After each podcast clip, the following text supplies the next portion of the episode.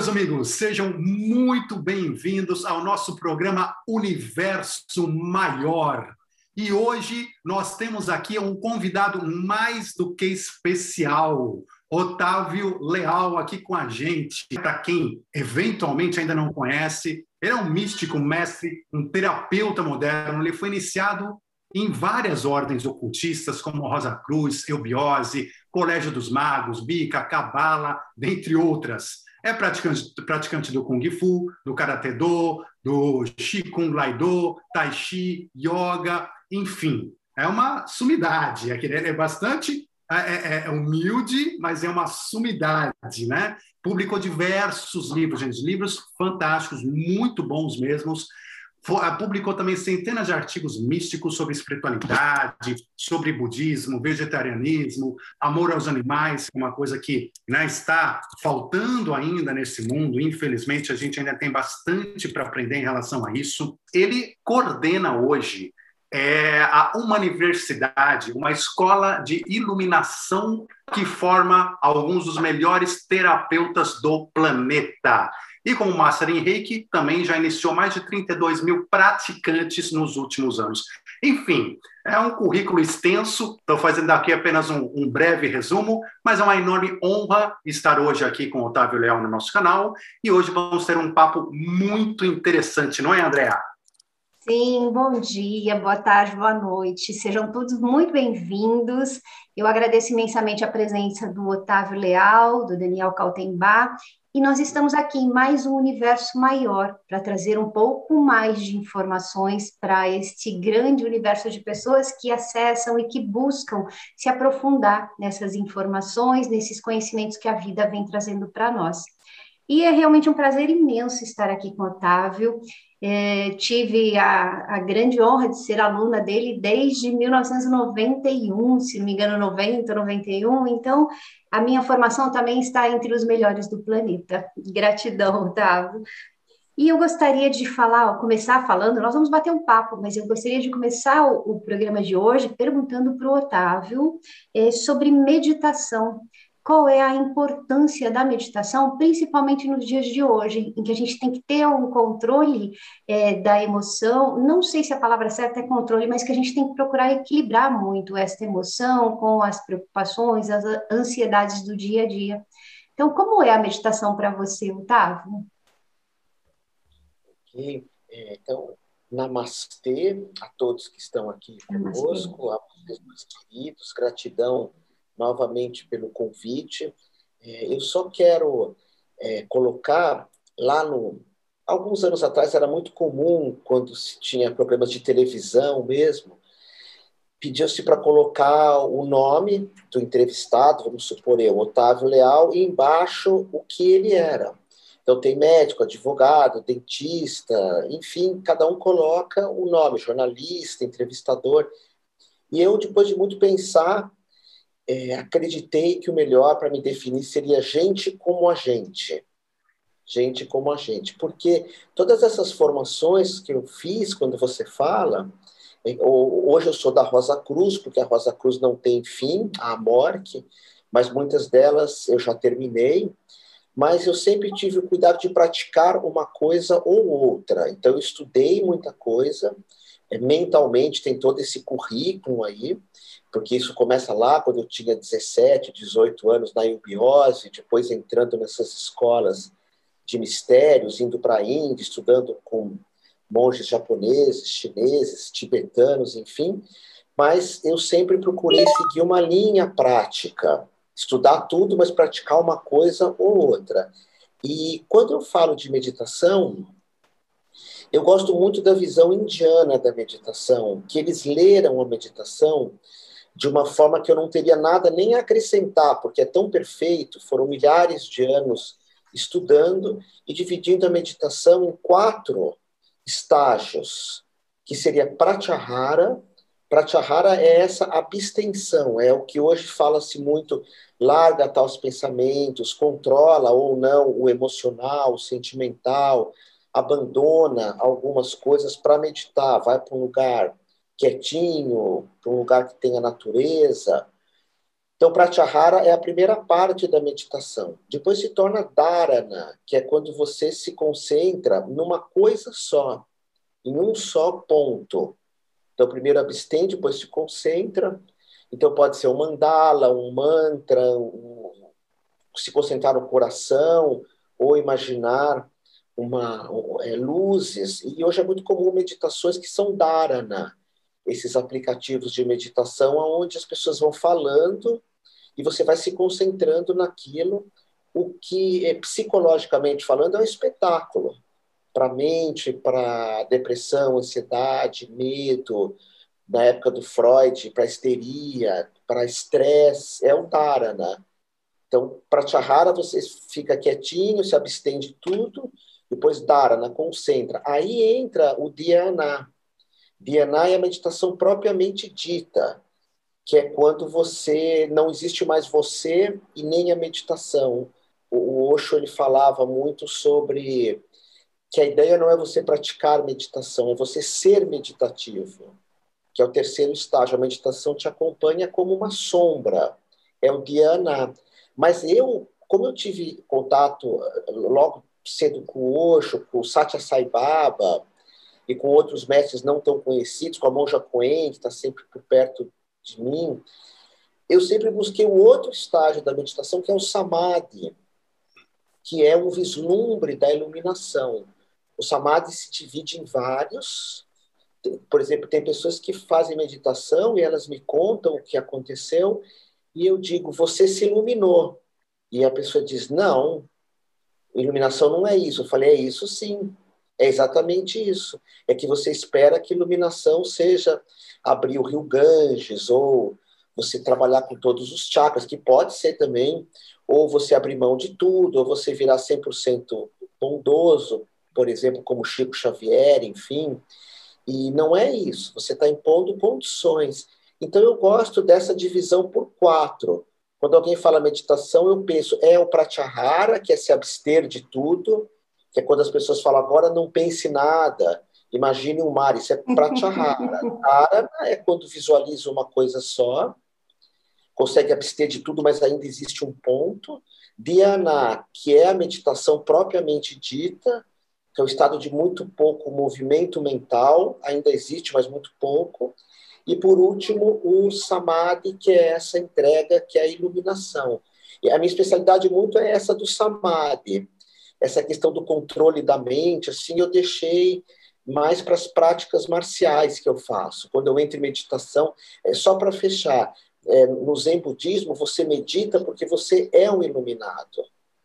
No Ocidente, nós aqui meditamos porque queremos a iluminação.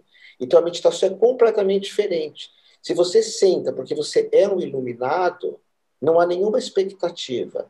Se você senta para acontecer alguma coisa, é, vai ter uma série de efeitos psicológicos incríveis, mas a, a, nós não vamos alcançar esse último estágio que é o samadhi. Então é isso. Muito bom. Daniel, fala para mim um pouquinho dessa visão da, da meditação, né? E da prática meditativa. Mas eu quero já colocar uma questão. É, eu percebo por mim e por algumas pessoas que eu converso, que algumas vezes é muito difícil eu ficar parada ali, é, meditando, respirando, tentando concentrar nesta mente sem pensamentos que o Otávio é, colocou, mas se eu fizer alguma coisa antes, alguma atividade física, por exemplo, alguma prática antes que eu queimo, parece, energia, aí eu já consigo depois vir para essa meditação mais é, passiva, mais tranquila, e eu consigo monitorar a respiração, mas os pensamentos continuam passando. Então, qual a diferença dessas meditações, Daniel? Não, excelente pergunta, né, André? Na verdade, assim, o, o Otávio colocou muito bem essa distinção entre, uh, entre algumas fases da meditação. E uma outra coisa interessante que ele colocou, para eu puxar para a tua pergunta, né, André, que é o seguinte, que uh, dependendo da experiência, dependendo da cultura, então, por exemplo, o zen budista, né, como ele disse, já é um iluminado que vem meditar, e uh, versus alguém que não é iluminado que vem meditar.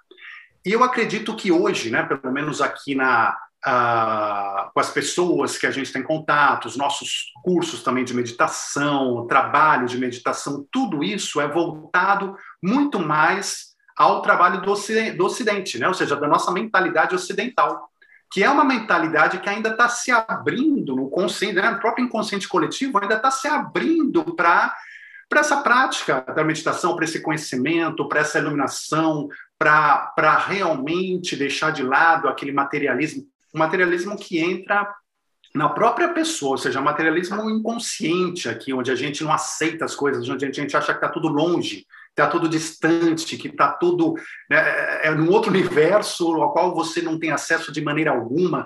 Enfim, então é, eu acho que é esse pensamento dos nós não iluminados ocidentais que, na minha ótica, é o mais importante aqui no Ocidente, claro, para a gente trabalhar, no sentido de quê? De fazer as pessoas perceberem é, esse caminho que o Otávio mencionou, começar a perceber esse caminho, porque é, como você comentou, André, é muito comum as pessoas chegarem e falarem assim, né, exemplo, Daniel, tentei meditar, tentei meditar três minutos, né, e não consegui, porque minha cabeça não parava de pensar, eu pensava nas contas, eu pensava no que eu tinha que fazer, eu pensava no, naquilo, na, e minha mente não fica quieta, não adianta, não, não vai funcionar.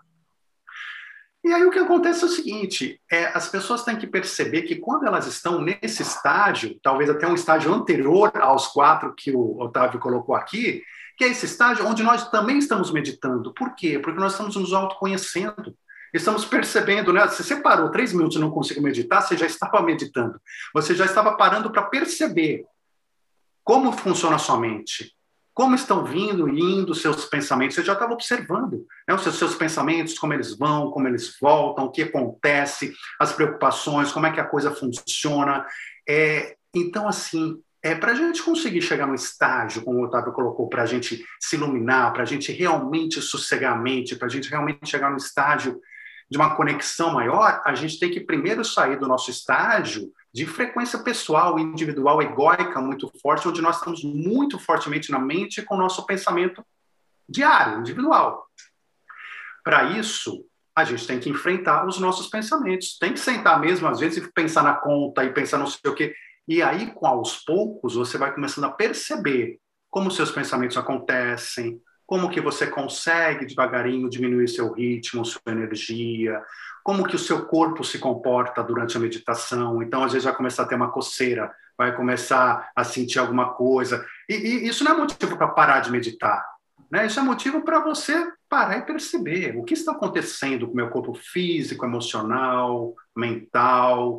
E aí, nessas percepções de autoconhecimento, você vai começar a entrar nesses estágios posteriores. Mas isso já é uma meditação. Então, aí você comenta, né, André, se é o exercício anterior, alguma coisa assim.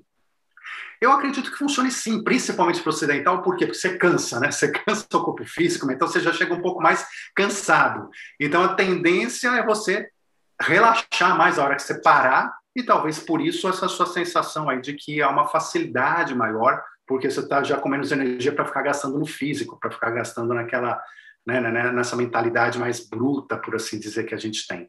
Mas eu vejo isso, né? ou seja, eu vejo que a gente tem que sim trabalhar, chegar nessas fases que o Otávio comentou, e vindo da onde a gente partir. Ou seja, que seja de um pensamento louco, que seja de uma tempestade mental, mas é do começo, é dali que a gente tem que partir vir meditando, né? Interessante. Otávio, é, você falou uma coisa que me chamou a atenção lá no começo da apresentação, que foi é, mais ou menos isso. Eu não sou essas coisas em que eu me formei. Foram formações mentais, mas é, e na verdade eu sou tudo isso, né? Porque tudo isso foi um pedacinho de mim que foi construído eu percebo que na meditação, eu tenho por hábito a meditação diária, e eu criei este hábito há mais ou menos um pouco mais de um ano e meio. Eu não tinha isso.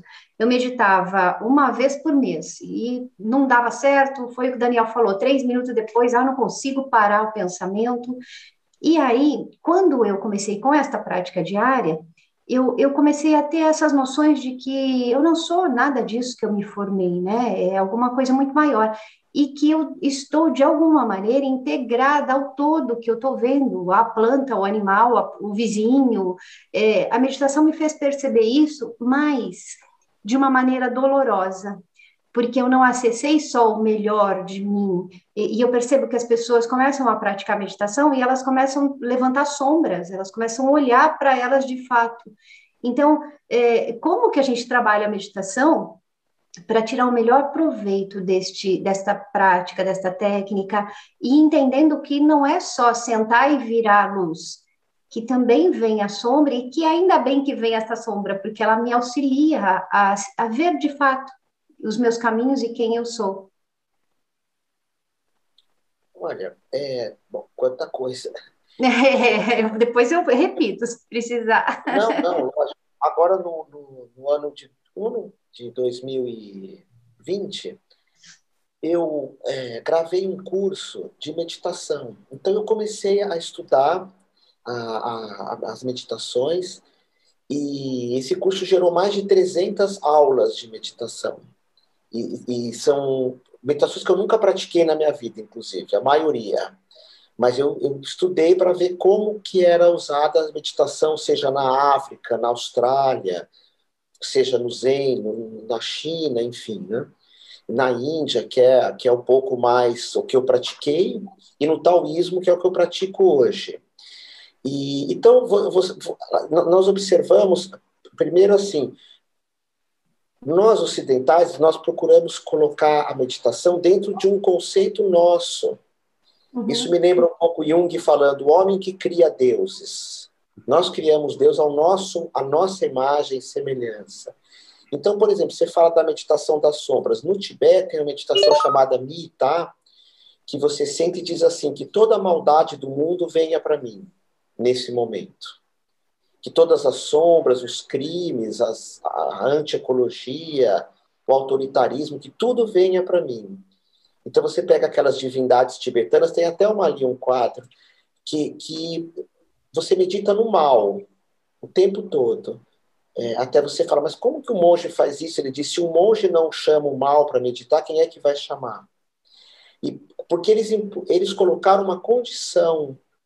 Então, é, como mais ou menos o Daniel falou, né? É, nós ocidentais vamos colocar uma condição. O que é uma meditação que não dá certo? Eu preciso pôr uma condição para isso. O que, que eu espero que aconteça? Então, de novo, eu coloquei uma condição. É, dentro do temperamento, por exemplo, temperamento na astrologia que falamos água, que na visão do, de, da psicologia transpessoal é o temperamento, sentimento, a pessoa quando medita, ela vai sentir um monte de coisas a priori. E vai ter esse incômodo, né? Você é de escorpião, né, André? Então, Sim. vai ter eu sou temperamento mental, eu não sinto nada, eu não vejo aura, eu não vejo luz, eu, e nem vou ver nunca. Não vou ter esse aquietamento da mente nunca, porque minha natureza é mental. Outros têm uma natureza terra, que é a sensação. Então, eles sentem muitas coisas no corpo. Normalmente, eles vêm falar: a mão tá quente, eu senti que minhas pernas tocam a terra. Aí você, Otávio, você sentiu nada disso? Não, nada disso. E tem o, temperamento fogo, que é ação, que esses vão buscar normalmente a meditação é, no movimento, na dança principalmente, que é o que faz mais sentido para mim. Se você falar, se você pudesse escolher uma meditação, qual que você mais gosta? Eu gosto mais de dançar. Eu faço a Kundalini do Osho, depois se vocês quiserem eu ensino. Essa eu fiz a vida inteira, só que ela não mexe comigo. Como o Daniel fala, ela não me traz nenhum autoconhecimento, porque ela é uma delícia. A que mexe comigo é a meditação zen, que é sentar e não se mexer, que eu acho terrível. Assim, não, não, não faz sentido para mim sentar e ficar olhando os pensamentos. Eu tentei, é, não é tentar assim, porque quando você tenta, você espera que alguma coisa aconteça. Então, André, o Daniel sentou para meditar e só ficou pensando coisas ruins. Que boa meditação, é como os tibetanos meditam. Então, pronto, já deu certo. Uhum. Eles pensam em todas as maldades do mundo e ficam convidando elas, inclusive, venha demônios, venha tentações, venha avareza, venha a, a dor, a depressão do mundo, vem tudo para mim. Então, se eu me enquadro nisso, meditação é convidar tudo que existe de pior. Pronto, a Andrea já entrou em meditação e foi linda. porque ela conseguiu é, entrar nisso. Então, nós precisamos, às vezes, pensar aonde que eu me enquadro né, né nesse processo é, meditativo. Eu até queria falar só, Daniel, eu acho que eu não me expressei muito bem, acho, não tenho certeza, me desculpa. No, no Zen, ou no Shan, ou no mesmo no Vedanta hindu, você medita porque você é um iluminado, mas todo mundo é. Não é que eles alcançaram alguma coisa. É, é como se você, Daniel e Andréia, hoje sentasse e falasse assim: hoje eu vou meditar porque eu sou iluminado. Não é que eles tenham. Nessas filosofias, iluminação não é nada de especial. Nada de especial. Então, não é que eles alcançaram o estágio e meditam. Não, eles são as pessoas mais simples do mundo. Mas a saída é diferente. É, eu vou meditar para me iluminar. Não, eu medito porque eu sou iluminado. Então, aconteça o que acontecer, ok. É, é, essa, é, essa visão do si mesmo, né? o si mesmo já está pronto. E, e, outra dificuldade que eu percebo um pouco, só para fechar, é a ideia de olhar para dentro. Eu tenho muito medo dessa ideia. Vocês não falaram isso, ninguém falou, mas quando alguém fala, eu vou olhar para dentro, porque você exclui de fora. Por exemplo, a minha meditação no Tai Chi, no Qigong, no Kung Fu, eu tenho que estar o tempo inteiro olhando para as árvores, para o mar ou para a cidade grande. Você não fecha os olhos. Você não precisa olhar para dentro, você pode olhar para fora, é, até chegar o momento que não há nem dentro nem fora. Mas ambos põem uma condição. Então, tem meditações que eu só vou entrar em meditação se eu olhar para fora. Tem uns que falam, não, eu só vou entrar em meditação se eu fechar os olhos. Só que eu, Otávio, se fecho os olhos, uau! não faz, não, não me toca isso. E tem pessoas que meditam de olhos fechados e, e toca essas pessoas. Então, não sei se deu para entender é, qual condição que eu coloco para a Andréia que fala, eu não consigo entrar, mas o que, que é entrar em meditação? Qual condição que você põe para isso? Entendi. Porque daí fica uma ideia é, que normalmente é passada até na mídia, né? que meditação é realmente sentar, parar e ficar quietinho ali, só deixando os pensamentos saírem da mente. Também é, também é mas para mim isso não, nunca, nunca, nunca assim, é, teve os efeitos que uma dança sagrada que está numa tribo, que fazer o meu ticum, e tem pessoas Sim. que se encaixam, né? Se a Monja Coen veio falando sobre isso, ela vai ficar brava comigo. Mas todo o trabalho da Coen, que a gente tem programa de rádio junto, é o sentar em zazen. Mas não é algo que, que, que, que, que talvez funcione para o Daniel ou para você. Agora, o que, que é funcional? O que, que eu espero? Eu espero uma meditação ruim, porque eu me conheça, ou espero aquela que é gostosa? É, por exemplo, esses dias você viu, eu estava conversando com o Léo Artesi, né, que toda meditação é baseada na ayahuasca. Então, o que, que acontece aí? Alguma coisa de fora vem me colocar em meditação. Alguma coisa de fora vem me dar experiência. E o Léo, ele é um iluminado quando usa o, o Daime, o Peyote, a Jurema, que é algo de fora. Já no Zen Budismo, isso é totalmente proibido. Você não pode usar nada de fora tem que ser daqui para fora e no xamanismo de fora para dentro. Mas são duas escolhas diferentes, uhum. dois caminhos diferentes, tá bom? Eu particularmente não me adapto a essas ervas também. Eu prefiro não utilizar. Tem pessoas que conseguem coisas maravilhosas com elas. E assim, é interessante porque né, de tudo que você comentou, uh, falando sobre meditação e que acho que as pessoas ficam muito confusas, né? Até vou falar um pouco aqui, depois até, né? Se vocês quiserem complementar. Mas é porque, porque vamos lá, né? O que é meditação? Né? Porque no final das contas, bom, mas peraí, então eu faço meditação para fora, para dentro, de olho aberto, chamando mal, chamando bem, para me iluminar, para não me iluminar, para sentir cócega no corpo, para não sentir, para. Enfim, o que, que é a meditação? Para que, que eu vou fazer essa meditação? E é claro que as pessoas acabam. Eu acho que é um dos grandes pontos, eu acho que. Principalmente ocidental, né? ou seja, que, que ele acaba não indo, acaba não meditando, acaba não se empenhando, é pela falta, às vezes, mesmo de entendimento das razões pelas quais a gente vai meditar e do que a gente está buscando na meditação. Se é que, né, como você comentou, se é que estamos buscando alguma coisa, porque a partir do momento em que você senta com uma expectativa, com uma condição de que algo né, como você disse, algo tenha que acontecer para que você considere que você tenha meditado, então você já está com a meditação praticamente fracassada, porque é complicado, né? A gente colocar condições é complicado. Por quê? Porque colocar condições é a nossa forma, né, na minha ótica de ver, é a nossa forma humana, é a nossa forma egóica. Né? A gente está sempre colocando condições em tudo. Então eu só vou meditar se eu não for para Disney, né? Se eu for lá para o Everest, né? Não, mas vamos para Disney. Mas enfim, mas você percebeu, falou, olha, dá para meditar na Disney, né? Mas são aquelas condições. Então a gente vai colocando condição em tudo na vida. Eu só vou ser feliz quando acontecer isso. Eu só vou ser, é, só vou ficar satisfeito quando acontecer aquilo. Eu só vou ter meditado quando eu conseguir sentir isso. Eu só vou ter uma experiência de projeção astral se aquilo. E assim vai. A gente vai se autolimitando. A gente vai criando crenças, a gente vai se fechando e no final das contas, a gente não vive nada, porque a gente se fecha tanto, né? tanta crença autolimitante, tanta coisa que a gente não vive. A gente acaba infeliz, acaba não conseguindo colocar para fora aquilo que quer e realmente não vivendo. E aí entra a meditação, na minha ótica. Né? Eu vejo que a, a meditação, como você bem comentou, ah, vai meditar dançando? Sim, né? porque acho que algumas pessoas aqui, né, dos nossos seguidores aqui do canal e tudo mais, talvez nunca tenham ouvido falar, ah, vamos meditar dançando. Ah, sim, existem meditações dançando, existem meditações andando. Não de meditar, né? O Otávio falou para mim que ele só medita de olho aberto. Ele é louco, né?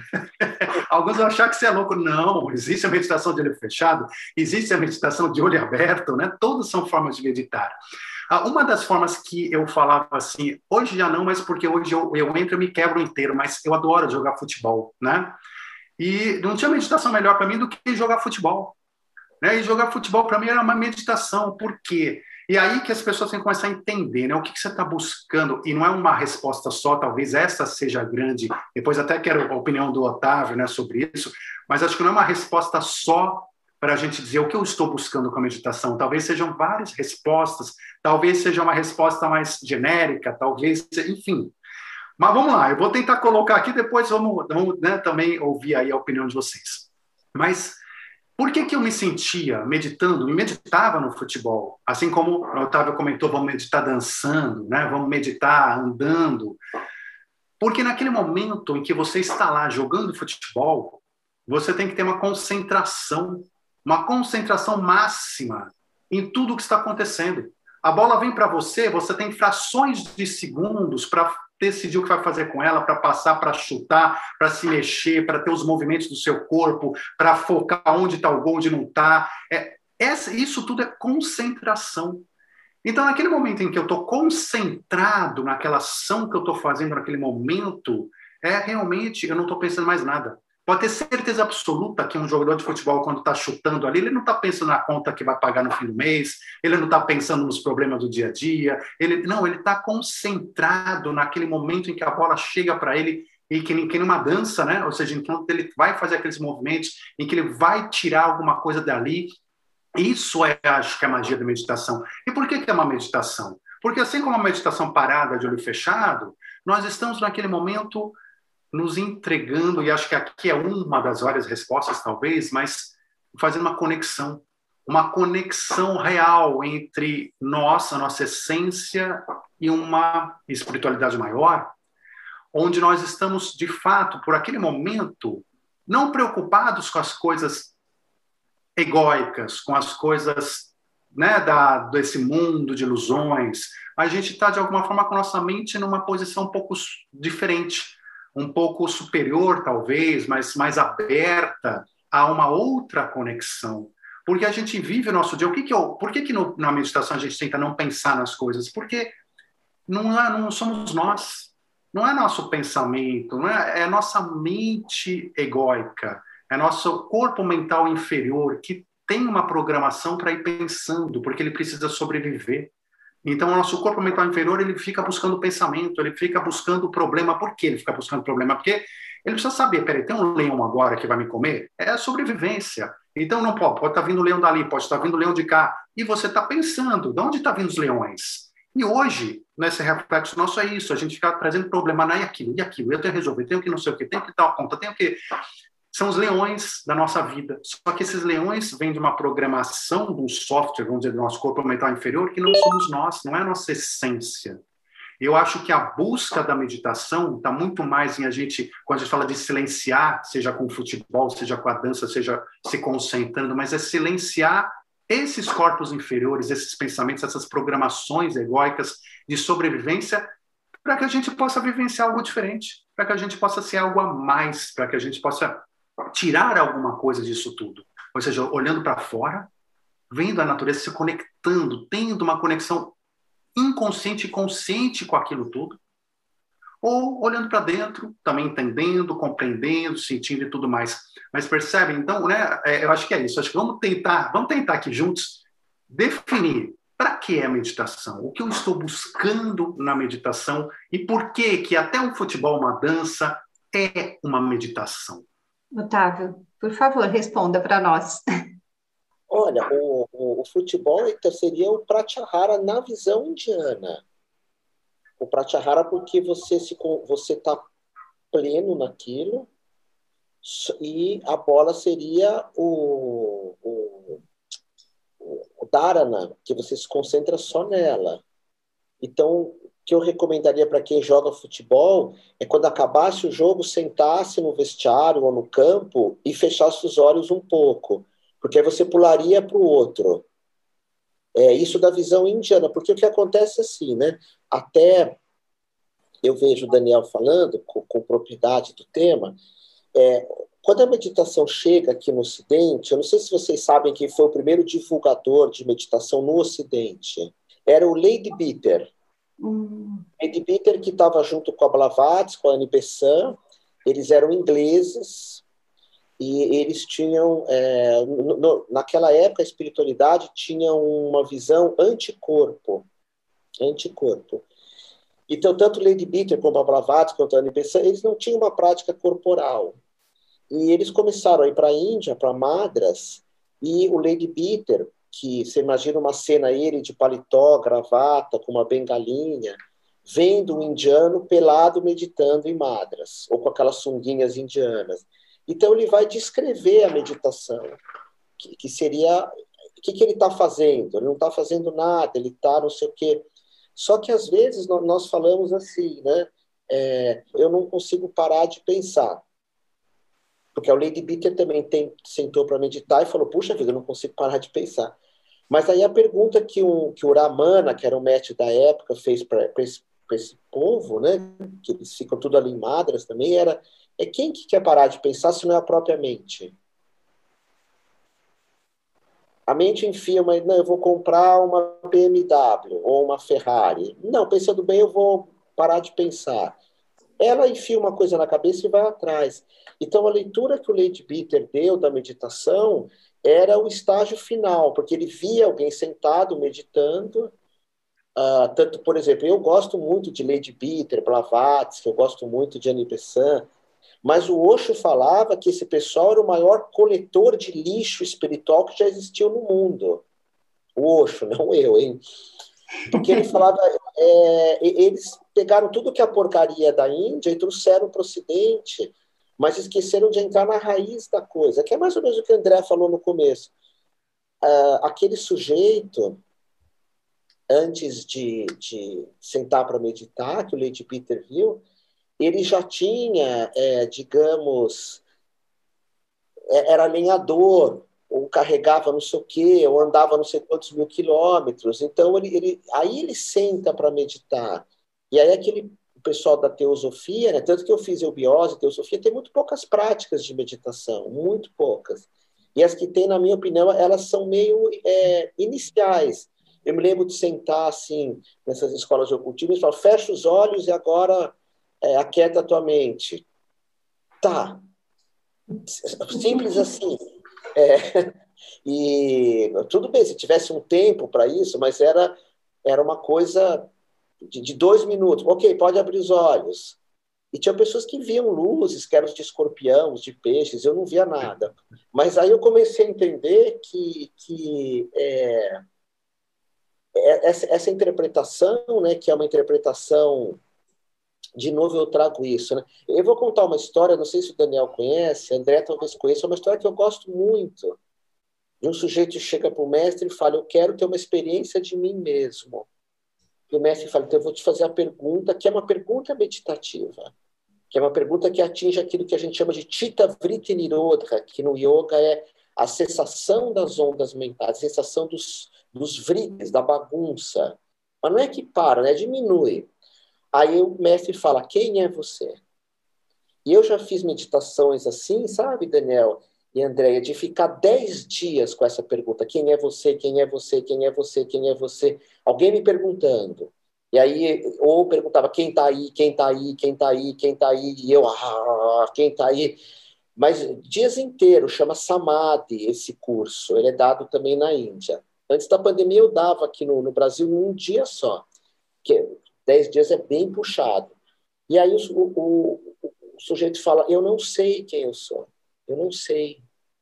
E o mestre fala, ótimo, existe um movimento agora, um movimento para você descobrir isso. Vai para a montanha é, e fica dez dias. Quer dizer, antes dele ir, o mestre fala, quem é você? Ele fala, eu não sei. Então vai para a montanha e fica dez dias. A gente fala, minha xícara está vazia, você não sabe quem você é, então vai. Depois de dez dias, o cara volta, o mestre fala, quem é você? Você fez meditação? Ele falou, é, eu sou luz, eu sou amor, eu sou consciência, eu sou espírito, eu sou uh, San Germano, eu moro, eu sou os ETs, eu sou o universo, ou, ou, eu não sou o universo, que é o que o André falou no começo, né? Tem uma parte da Índia que fala nete, nete, nete, nete. Eu não sou isso. Tudo é nete. Eu não sou, não sou, não sou, não sou, não sou. E uma parte da Índia fala é, Soham, eu sou o universo, eu sou o todo, eu sou são dois caminhos que nunca se encontram, mas tem os dois. Um não é nada, o outro é tudo. Acho que até o Gilberto Gil fez uma música sobre isso. E aí o que acontece? Aí eu sou o espírito, eu sou os chakras, a kundalini. Aí o mestre fala 10 anos na montanha. Porque eu não mandei você ler nada. Quem é você? O cara fala, então tá. E o cara vai para a montanha. Depois de 10, ah, o sujeito fala, eu sou amor, eu sou luz, ele insiste muito nisso, eu sou amor, eu sou luz. Aí depois de 10 anos o cara volta, o mestre fala, quem é você? Ele fala, não sei, desgraçado. Não sei, seu mestre. Joguei 10 anos da minha vida no lixo, sua praga, seu demônio. O mestre fala, ótimo, primeiro que você tirou o eu. Na primeira vez ele falou, eu não sei. Agora não tem mais eu nenhum. Falou, não sei isso. Segundo, que você é, reconheceu a tua sombra. Sabe, eu vou falar uma coisa para vocês, André e Daniel. Eu, eu tive com muitos mestres vivos. Eles são umas pragas. É a página 2 dos os mais bonzinhos que vocês podem. Aliás, eu nunca gostei de mestre bonzinho. Eu já buscava os piores. Eu ia descobrindo que eles eram piores do que tanto que se alguém hoje pergunta para mim, Otávio, eu quero me iluminar, com qual mestre que eu sento? Eu falo com Adolano. Depois vocês pesquisam, é uma alemã, chama Dolano, ela é de uma grossura. Bom, aí o que acontece?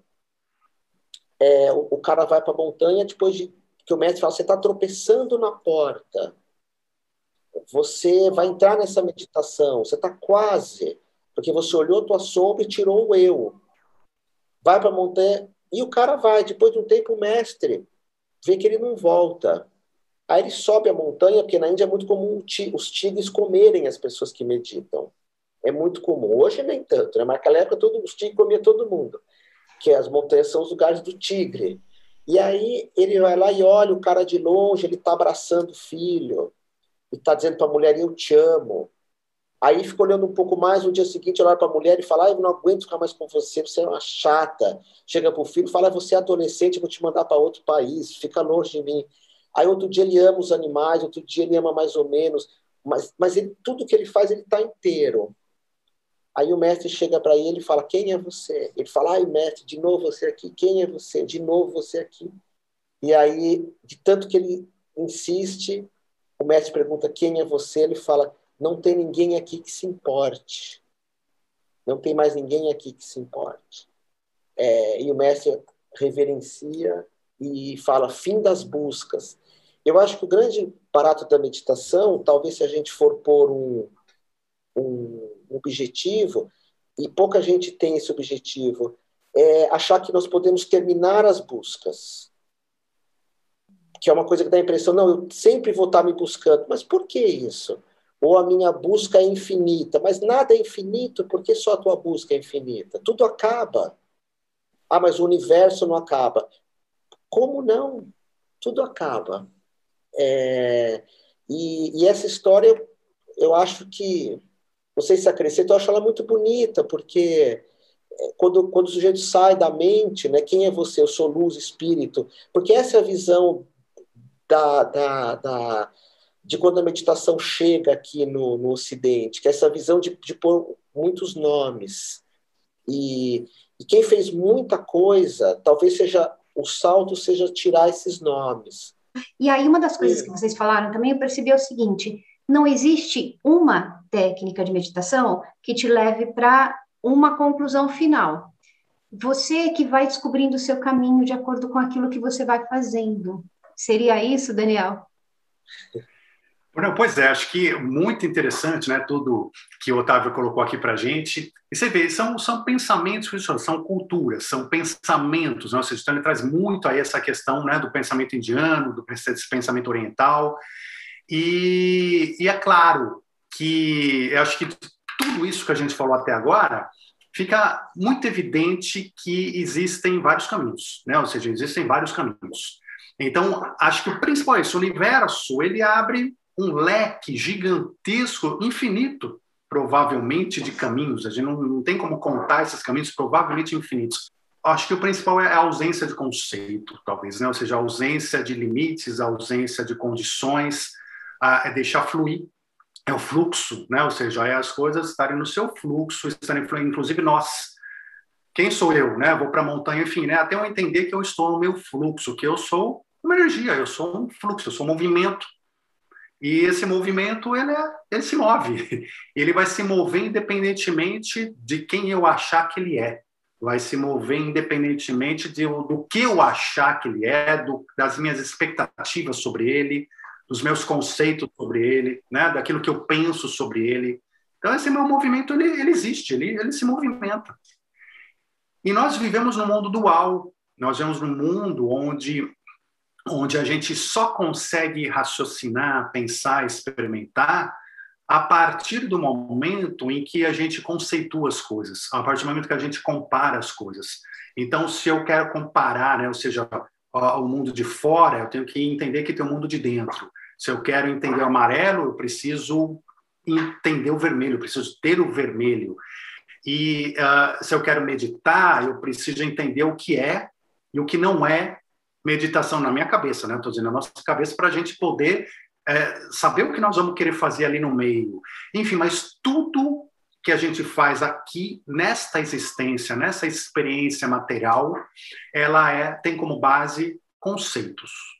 E todo conceito, que são comparativos sempre, todo conceito que eu crio, na verdade, é o que dizem assim, né? É, tem aquela história né, do, do, do da, da pessoa que vê o passarinho, né? Vê o passarinho, mas não consegue mais enxergar o passarinho, porque ela tem tantos conceitos sobre o passarinho, tantos entendimentos diferentes. Aí ah, eu entendo que o passarinho tem duas pernas, duas asas, tem pena, faz piu-piu e voa. Bom, a hora que eu defini que o passarinho é isso, eu tirei dele a grandeza do passarinho. Né? Ou seja, eu deixei de enxergar o passarinho. Então, assim, a hora que eu começo a conceituar, rotular, eu, eu limito.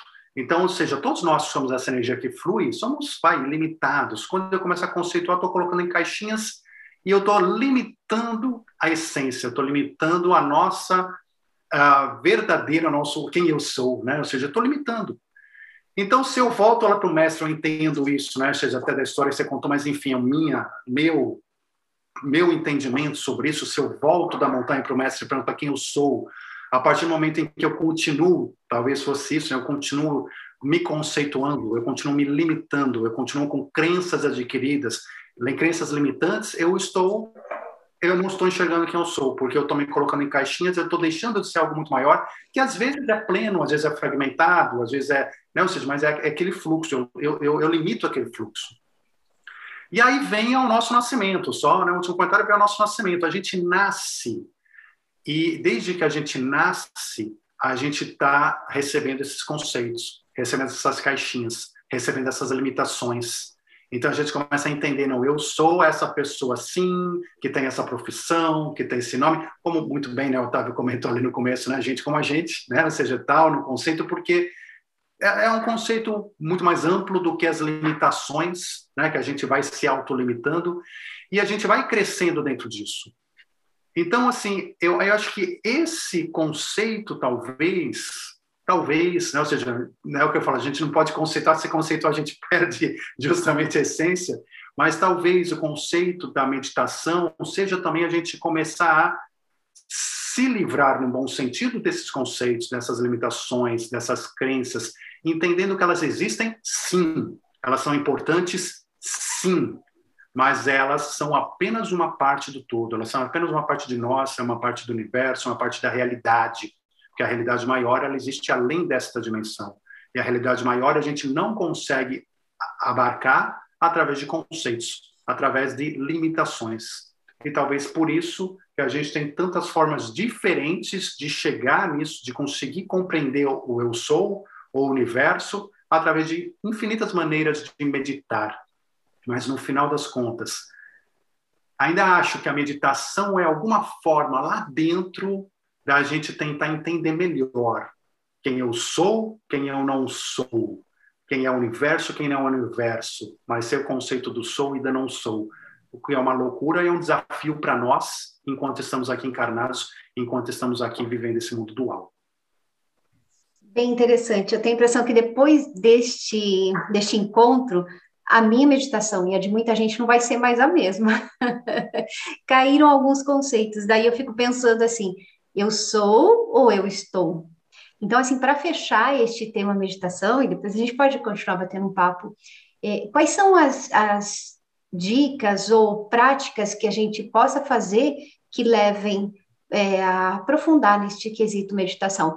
Eu sei que o Otávio até comentou, depende, existem várias técnicas e cada uma é para um tipo de pessoa, né? Não, a, a que serve para mim pode não servir para vocês e vice-versa mas uh, tem algumas coisas que são em comum. Às vezes eu vejo a alegria, é muito gostosa, é muito prazerosa, prazer, são meditações, a contemplação, de um modo geral, que você percebe nas pessoas isso, assim como vocês deram o exemplo da, das artes marciais, do futebol. Então, existem coisas em comuns para todos que auxiliam neste processo meditativo. Mas tem uma técnica, tem uma prática, Otávio e Daniel, que a gente possa deixar aqui para as pessoas, para elas eh, praticarem e, e, verem se se encaixam neste, neste movimento? Uh, bom, uh, quantas técnicas, né, André? Você comentou e está muito certo. Ou seja, existem várias técnicas, dependendo da cultura, dependendo do local do mundo, dependendo do que se está buscando muitas vezes, porque às vezes as pessoas buscam até uma meditação para conseguir lidar com o estresse que está sentindo no trabalho no dia a dia e ela quer uma coisa muito mais focada, muito mais né, vinculada àquela questão específica da vida dela. Isso também pode variar. Ou eu quero uma meditação para realmente atingir uma iluminação, um desapego maior. Ou eu quero uma iluminação, é, ou, desculpa, uma meditação para conseguir me entender melhor, para conseguir ter uma conexão espiritual maior, sentir mais felicidade, alegria, como você disse, dentro de si próprio. Então, os objetivos podem ser muitos os objetivos. Agora, em termos de técnica, o que eu gosto, ou seja, o que eu falo, né, dentro de várias, vários aspectos, aquilo que eu gosto de fazer e que eu acho que é válido, que é muito simples para as pessoas praticarem, e as pessoas vão, né, você começar a perceber com certa facilidade aí o quanto isso pode mudar a nossa forma de percepção de nós, pensamento, da vida e tudo mais. É uma prática bem simples, que é realmente é você sentar ou seja, você sentar, relaxar num local confortável, dar uma sentada, parar, se desligar. E se desligar pode ser na natureza, ou pode ser dentro de um quarto, dentro de algum lugar, mas tentar realmente desconectar um pouco e deixar fluir dentro de você aquilo que você está sentindo, mas tentando, buscando acalmar a mente. Então, buscando acalmar a mente, mas sem querer lutar contra a mente. Então, tentar acalmar e lutar contra são coisas diferentes. Né? Porque uma coisa é você querer é, ordenar a sua mente a ficar quieta, ela não vai ficar quieta, mas você vai começar a acalmar e você começa a não alimentar os pensamentos. E esse acho que é um ponto chave, pelo menos, né, ou seja, de muito do que eu vi com a meditação, que é a, quando a pessoa começa a ter a percepção real, porque é uma coisa que vem na hora que, né, na, na prática. Quando você começa a ter percepção real de que sim, você consegue controlar em certo grau, que não é pequeno, a frequência, a força, a energia da sua mente. Que sim, quando você para para acalmar a mente, você fala assim, ah, mas está vindo um monte de problema, daquelas. Porque você está sempre com algum problema, né? Aquele problema específico, você começa a perceber que sim, faz diferença enorme você ter aquele problema e alimentar ele, continua alimentando, e você dá o pensamento e você dá energia para ele se multiplicar na sua mente, ou você deixar e só observar e ele está lá, e ele vai ter aquela força dele, ou você deixar de alimentar. Quando você deixar de alimentar, ele vai perder a força, ele vai, você vai perceber que ele está lá, ele não vai sumir, mas ele está lá, mas você não deixa mais ele tomar as proporções que ele tomava. E você começa aos poucos começar a internamente a conseguir acalmar mais a mente e não alimentar pensamentos de uma forma mais consciente, de uma forma mais é, é, direcionada.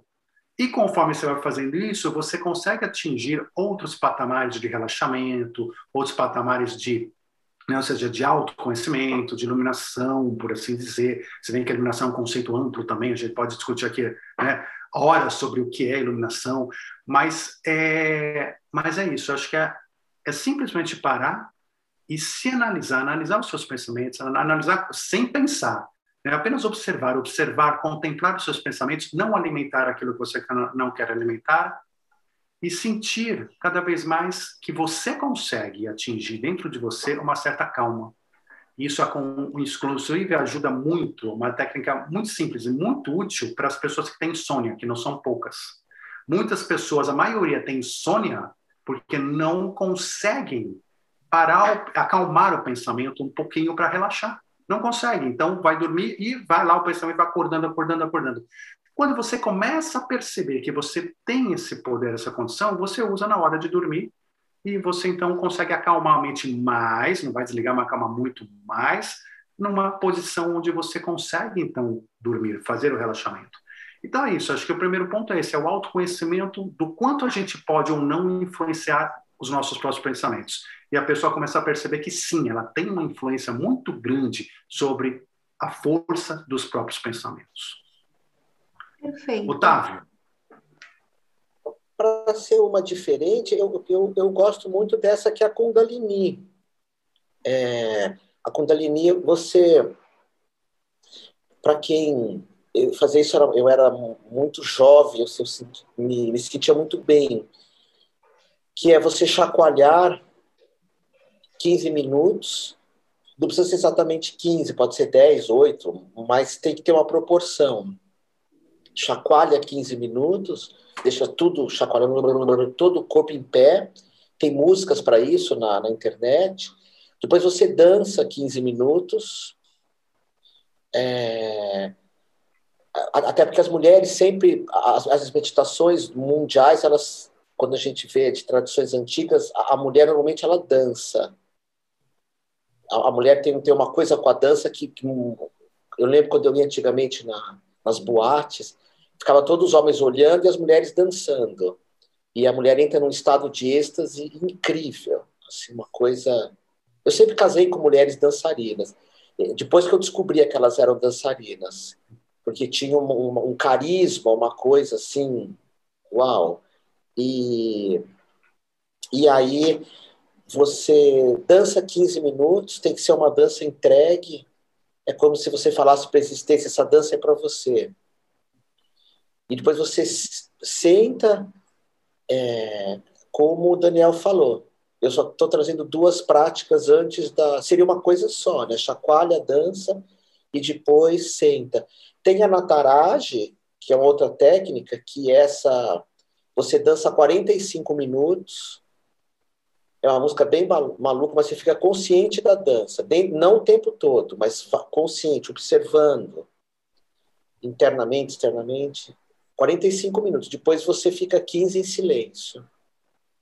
Que seria a mesma coisa do futebol se fosse feito isso, né? joga futebol, depois fica 15 minutos em silêncio. Porque toda aquela tensão preparou para esse silêncio, né? Que uhum. falam, uhum. é, até para fechar o que eu queria falar, porque aí eu acho que o Daniel vai gostar bastante, né? Tem cinco coisas que deixam a gente mais felizes, cinco práticas.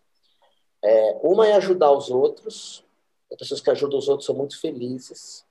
Se apaixonar deixa as pessoas muito felizes. Só que a paixão ela passa com o tempo, acaba. Não nem tem como durar mais que seis meses por causa da adrenalina, da dopamina, da serotonina. Mas é um estado que a meditação pode te dar. Terceiro, é, homens, homens. E, e, quando eu falo homens, não é, é falando da sexualidade. De um modo geral, porque toda regra tem exceção, os homens que andam muito são mais felizes. Tanto que o homem sempre andou para falar com Deus. Tem o caminho de Santiago, o caminho do Sol, o caminho de Jerusalém. Essas peregrinações são o homem sente mais.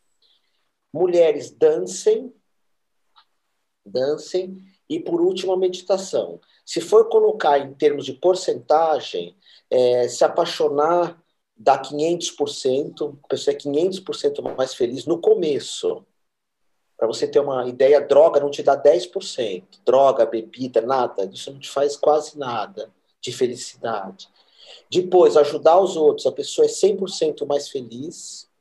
Andar 80% a 100% mais feliz, os homens que andam. É, andar não por esporte. Eu, ando bem devagarinho. Esporte eu faço no outro momento. Andar devagar. Se for andar olhando no relógio para medir passos, aí já não vale. É andar solto. Mulheres que dançam 500%, ou seja, a mulher é mais feliz que o homem, o homem não tem como alcançar isso. E por último, meditação, que é a única coisa que chega a mil. Mil por cento.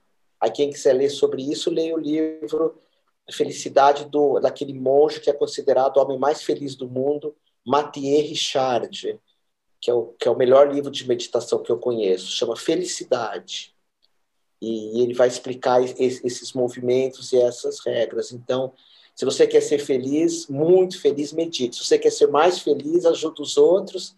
Se apaixonar não pode, porque depois vai virar amor de qualquer jeito. A gente tem que aprender a amar, mas paixão enlouquece, né? Você é capaz de qualquer coisa, fica biruta. Eu lembro que antes dos. Quando eu tinha 15 anos de idade, antes do café da manhã, eu já tinha me apaixonado por umas três meninas, assim, e aquele status, assim, que eu posso mudar o mundo. Mas isso hoje eu já nem teria mais como, né? Porque com o tempo os teus rins não aguentam mais.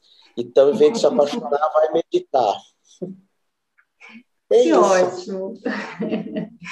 Então, eu acho que a gente pode concluir, se vocês quiserem colocar mais alguma coisa, mas a ideia aqui eh, foi trazer as várias técnicas, as diferenças, as igualdades, e que, de qualquer forma, é importante a gente perceber quem nós somos, né? É, quem nós somos dentro das atitudes que temos na vida, é, os caminhos que eu piso e aquilo que me traz a completude, que me traz alegria e que causa também esta alegria ao meu entorno.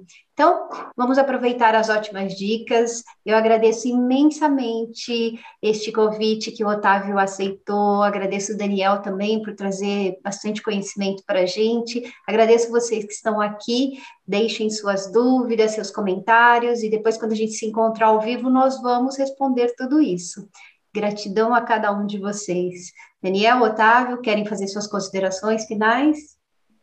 Eu, eu vou, Otávio, vou. Eu eu vou, eu vou tomar a frente aqui só um minutinho, porque eu vou deixar você já terminar o programa, pode ser?